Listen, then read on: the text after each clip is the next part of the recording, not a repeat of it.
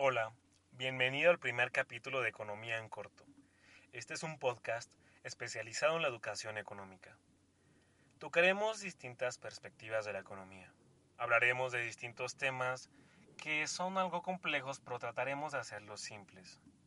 Hayek, un economista muy famoso, decía que la curiosa tarea de la economía consiste en demostrar a los hombres lo poco que en realidad saben acerca de lo que se imaginan que pueden diseñar. ¿Entendiste?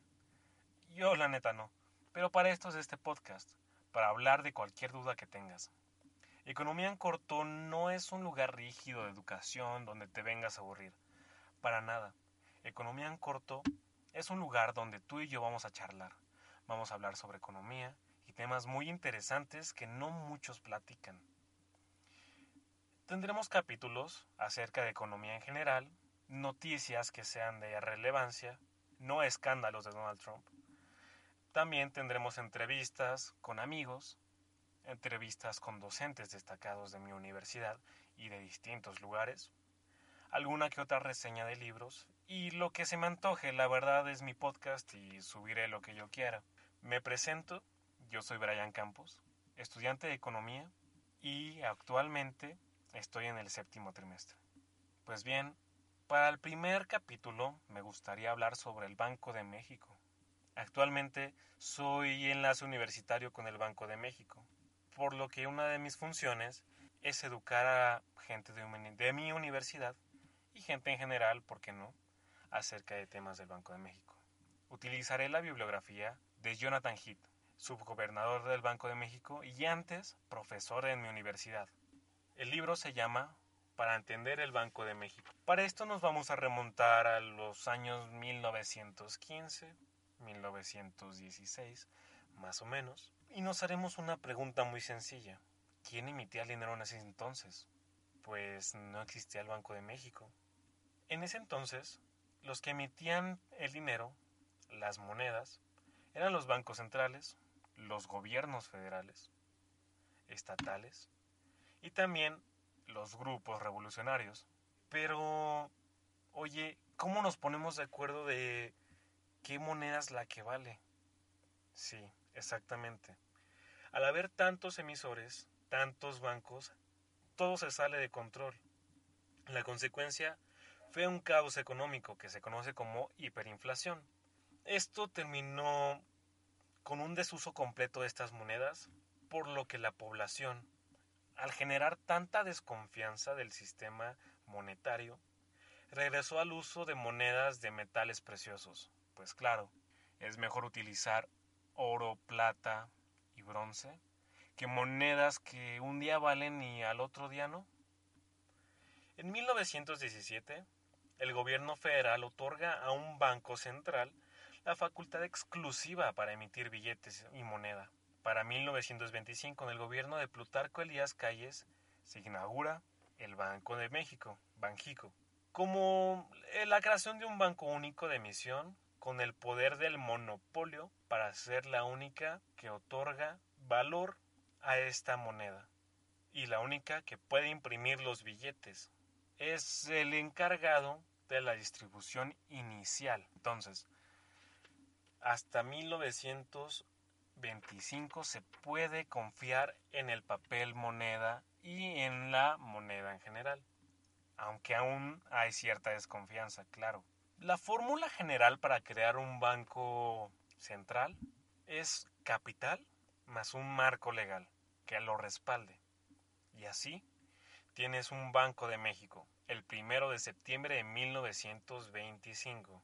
Con esto inicia el sistema financiero en el país y varias personas como Manuel Gómez Morín y Alberto Payne son las creadoras de este sistema, de este sistema financiero, por lo que les debemos mucho. Las atribuciones originales de este Banco Central es que era un agente financiero del gobierno federal. También es el banco de los bancos y el monopolio para la emisión de dinero. ¿Cómo que es el banco de los bancos? Sí, cuando un, un banco comercial de la banca múltiple se queda sin dinero, ¿qué hace?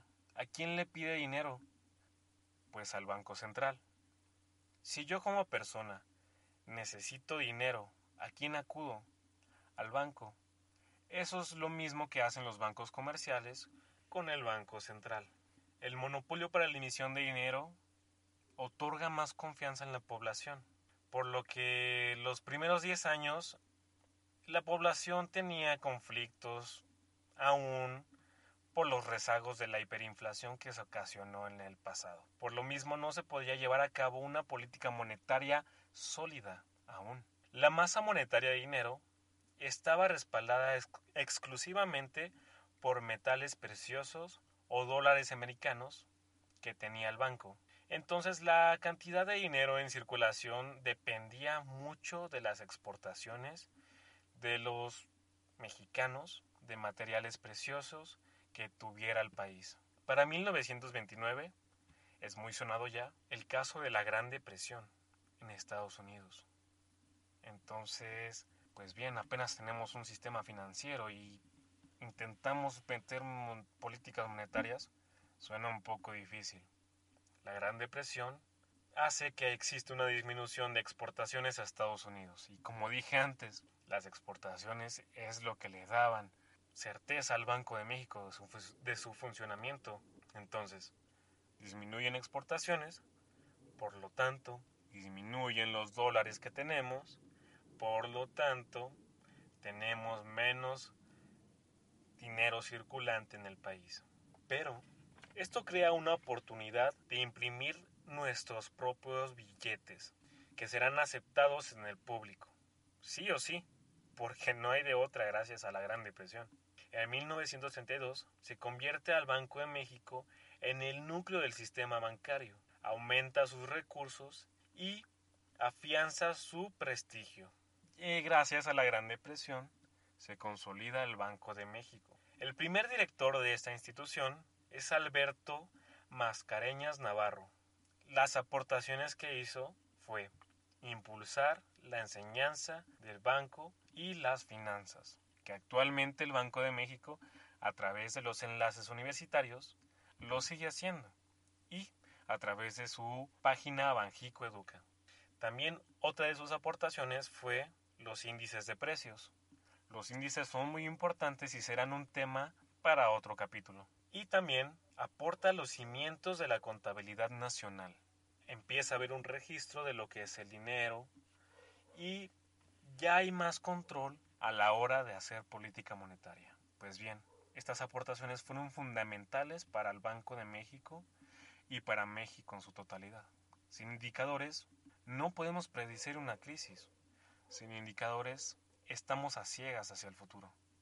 Sin una contabilidad, no podemos hacer un análisis de las cuentas de México. Es muy importante tener en cuenta estos aportes. Entonces, en resumen, podemos decir, antes todos emitían, no valía nada el dinero, hiperinflación. Después se empieza a consolidar un banco, pero no hay tanta confianza, pues se pierde la confianza años atrás.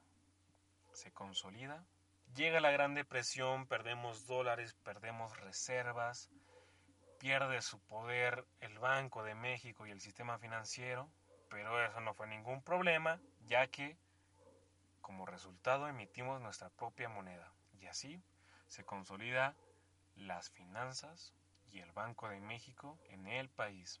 En resumen, esta es un poco de la historia y de los inicios del Banco de México. No los quiero aburrir tanto en el primer capítulo ya que solo era de presentación y para que se interesaran un poco en esto.